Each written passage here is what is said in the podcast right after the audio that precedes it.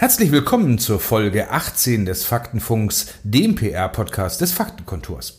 Heute geht es um ein weiteres Mitglied der Faktenkontorgruppe, die Agentur Akima aus München. Mein Name ist Jörg Wernin, ich bin Ihr Gastgeber und Host im Faktenfunk.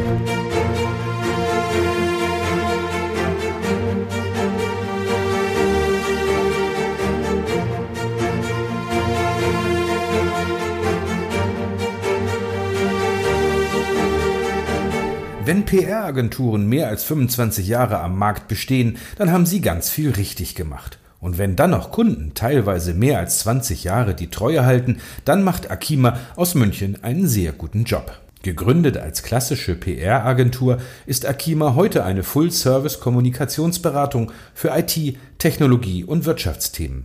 Akima, das sind rund 30 Mitarbeiter in München und ein Netzwerk von 400 Experten weltweit. Seit Anfang 2018 gehört Akima zur Faktenkontorgruppe. Wir sprechen heute mit Volker Schmidt, dem Geschäftsführer von Akima. Volker, der Firmenname Akima, ist das jetzt die finnische Bedeutung von Joachim oder hat Akima eine ganz andere Bedeutung? Tatsächlich aber geht der Name auf den japanischen Mathematiker Hiroshi Akima zurück. Äh, und der konnte mit ganz wenigen Punkten komplexe Kurvenverläufe berechnen. Und der Gedanke jetzt hinter unserem Namen oder warum wir den angenommen haben, ist, dass so wie er äh, für die Kurvenberechnung nur ganz wenige Anhaltspunkte oder auf uns adaptiert Input benötigt hat, äh, brauchen wir eben auch nur ganz wenig, um sehr gute Geschichten zu machen. Was ist das Besondere, wenn sich eine Agentur spezialisiert auf Themen wie IT und Technologie? Arbeiten bei euch nur die Nerds der PR-Branche? Also wir haben durchaus ein paar Mitarbeiter, die sich vermutlich auch selbst äh, als Nerds bezeichnen würden. Aber man muss bei weitem kein Nerd sein, um für uns zu arbeiten äh, oder sich für Technologie zu begeistern. Ich persönlich finde es auch wahnsinnig spannend, äh, weil wir eben mit Themen arbeiten, respektive Themen treiben, die einfach immer am Puls der Zeit sind. Also jetzt mal äh, Themen oder Technologien wie autonomes Fahren, Cloud Computing, Big Data, Internet der Dinge, künstliche Intelligenz und nicht zu vergessen natürlich auch IT-Sicherheit. Also alles Themenkomplexe, die mittlerweile so ziemlich alle Unternehmen umtreiben und uns auch vor allem persönlich immer mehr im Alltag äh, begegnen. Die Kunden von Akima sind ja oft Big Player aus den USA oder aus einem anderen Land mit einem kleineren deutschen Ableger. Wie überzeugt man da von der eigenen Kompetenz, wenn die Firmenzentrale nicht in Deutschland sitzt? Also ich sag mal so, für, für mich gibt es keinen Unterschied zwischen Big Player oder lokalen Mittelständler, äh, wenn es darum geht, äh, durch Kompetenz zu überzeugen, weil am Ende äh, geht es vor allem darum, die individuellen Ziele ähm, und Herausforderungen des Kunden zu verstehen. Und dann muss man natürlich auch in der Lage sein, passend dazu eine äh, Strategie zu entwickeln und umzusetzen.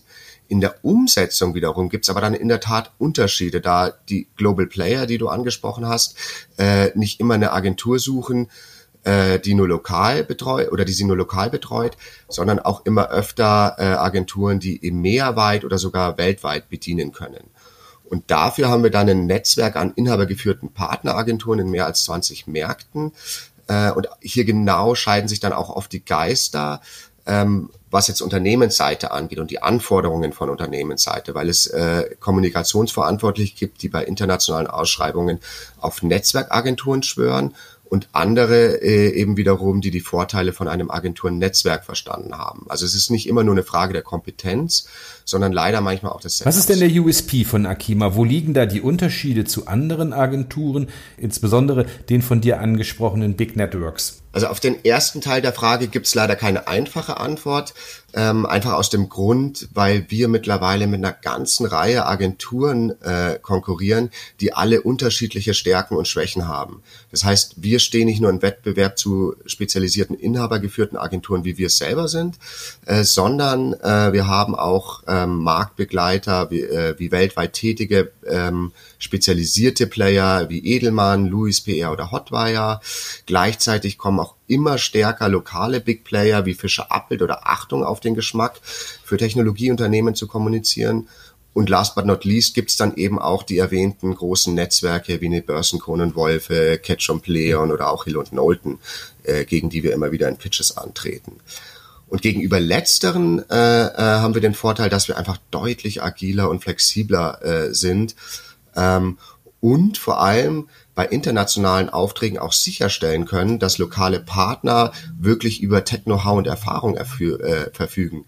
Weil ähm, wenn ich mir jetzt äh, diese großen Netzwerkagenturen vorstelle, äh, dann ist da keinesfalls immer sichergestellt, ähm, dass nur weil die beispielsweise im Headquarter in den USA äh, über ein erfahrenes IT-Team verfügen, das auch äh, zwingend in den anderen Ländern und anderen Standorten äh, gegeben ist, beispielsweise in Frankreich oder äh, Deutschland oder äh, sonst wo auf der Welt. Und da haben wir dann natürlich einen, einen großen Vorteil, weil wir eben mit spezialisierten äh, Partneragenturen arbeiten. Wenn ich dann an die lokalen Dickschiffe denke, sehe ich unseren Vorteil vor allem in den 25 Jahren Erfahrung, die wir äh, hier mitbringen. Also wir kennen den Markt, wir kennen die Player, wir kennen die Themen und Influencer genauso wie die Herausforderungen und Painpoints, die, die unsere Kunden so umtreiben. Und das holt man eben nicht mal eben in drei, vier Jahren auf, nur weil man sich entschlossen hat, jetzt hier ein attraktives Marktsegment äh, betreten zu wollen. München ist ja ein äh, Anziehungspunkt für IT-Unternehmen. Macht da die PR in diesem Bereich besonders viel Sinn? Oder andersrum gefragt, Akima hätte es in anderen Städten etwas schwerer? Ich sag mal so, ähm, es gibt ja nicht umsonst die inoffizielle Bezeichnung für München äh, Isabelli, also angelehnt an das Silicon Valley ähm, bei San Francisco. Ähm, es kommt daher, dass München halt mit knapp 30.000 IT-Unternehmen und rund einer Viertelmillion Beschäftigten schon seit langem zu den Top 5 Hochtechnologiestandorten äh, weltweit zählt. Und auch das Gros der, Gros der IT-Fachpresse sitzt hier in München. Äh, ob wir jetzt aber deswegen an einem anderen Standort weniger Erfolg hätten, würde ich so jetzt nicht unterschreiben, weil, weil ich einfach der festen Überzeugung bin, dass sich Qualität immer durchsetzt. Gleichzeitig macht es für uns aber absolut Sinn, natürlich nah an unseren Kunden zu sein. Seit über zwei Jahren gehört Akima zur Faktenkonturgruppe. Wie hat sich die Zusammenarbeit entwickelt und wie sieht die Zukunft für uns aus? Also allen voran äh, bin ich mal sehr, sehr froh, dass wir Teil äh, der schnellst wachsenden Agenturgruppe Deutschlands sind und kann nur sagen, dass die Arbeit ähm, oder gemeinsame Arbeit vom ersten Tag an extrem viel Spaß gebracht hat. Und es liegt natürlich in erster äh, Linie an den Menschen, die hier arbeiten, die einfach viel Kompetenz besitzen äh, äh, und ja sympathische, inspirierende Kollegen sind. Ähm, was mir auch besonders gefällt, äh, ist der regelmäßige Austausch und Impulse, die wir uns untereinander geben, aber auch gemeinsame Fortbildungsmaßnahmen, die wir äh, in der Gruppe unseren Mitarbeitern zukommen lassen können. Ähm, vor allem aber ergänzen wir uns auch in Sachen Know-how, Standorte und Kompetenzen.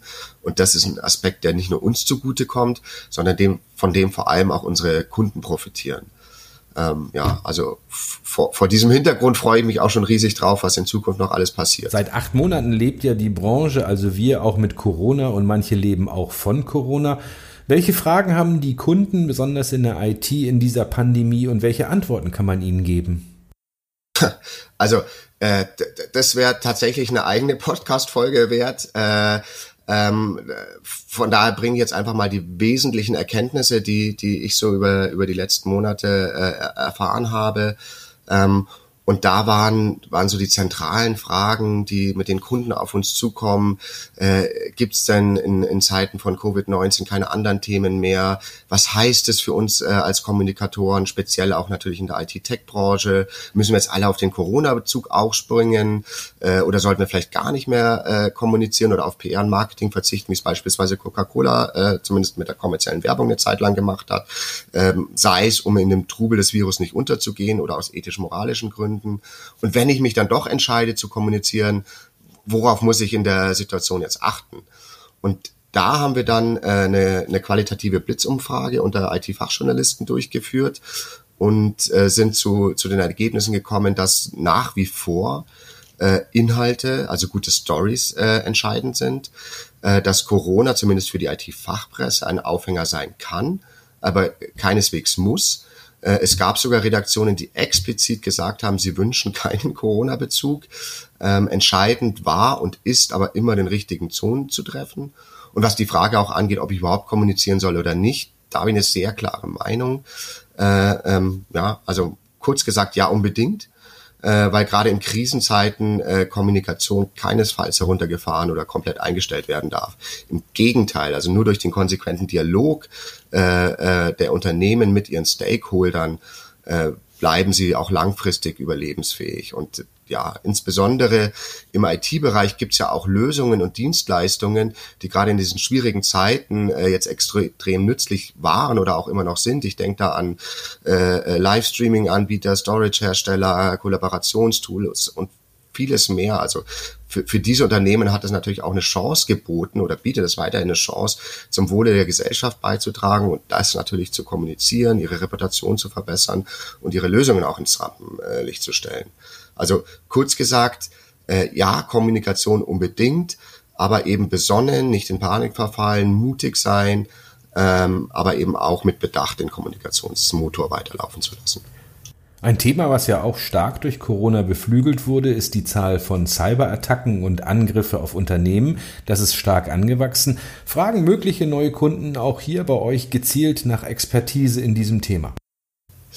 Ähm, also wir arbeiten ja für viele namhafte äh, äh, IT-Security-Anbieter, unter anderem Avast, Fortinet, FireEye, äh, haben da durchaus Kompetenz natürlich dann in dem Bereich.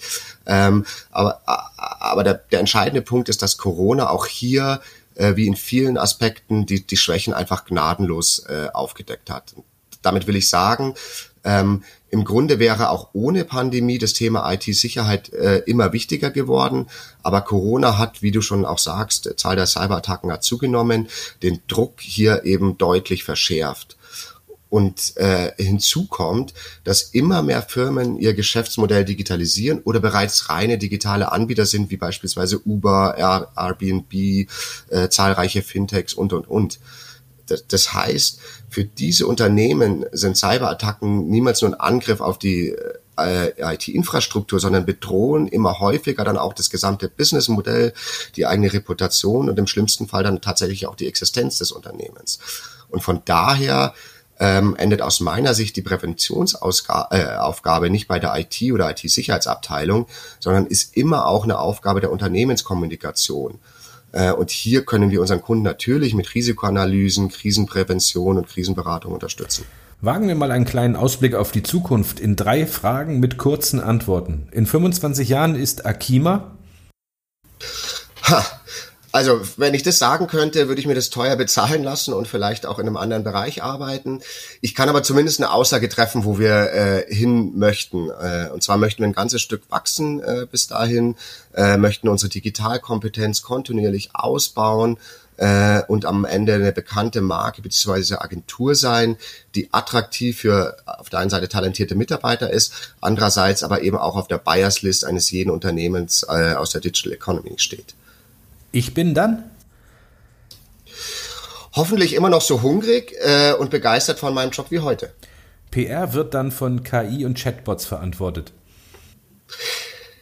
Ich würde sagen, unterstützt. Äh, das unterschreibe ich auch voll und ganz. Vor allem in Sachen Analyse, Planung, Auswertung von Kampagnen ist die Technologie ja heute schon extrem wertvoll und wird weiter an Bedeutung gewinnen. Ähm, vermutlich wird auch in den Bereichen Content-Erstellung und Ausspielen der Inhalte äh, künstliche Intelligenz immer wichtiger werden. Aber Beratung und echte Kreativleistung kann KI schlicht nicht leisten. Also es kann sie weder heute noch kann sie das morgen tun. Also und für diese oder diese Leistungen sind nun mal für, für erfolgreiche Kampagnen entscheidend. Von daher bin ich absolut zuversichtlich, dass ich auch in 25 Jahren noch meinen Job äh, in dieser Branche haben werde. Also die Nerds werden weiter beschäftigt, auch in der PR. Ja, das würde ich so unterschreiben. Vielen Dank, Volker Schmidt. Das war ein sehr nettes Gespräch. In unserer nächsten Folge wollen wir mal etwas versuchen, was es so noch gar nicht gibt. Wir beschäftigen uns mit der deutschen Einheit, 30 Jahre. Und äh, wie sind die Unterschiede in der PR-Arbeit? Wie sah es im Sozialismus aus? Gibt es heute noch Unterschiede zwischen Ost und West? Es könnte spannend werden. Mein Name ist Jörg Wernin, Ihr Gastgeber und Host im Faktenfunk. Bleiben Sie neugierig.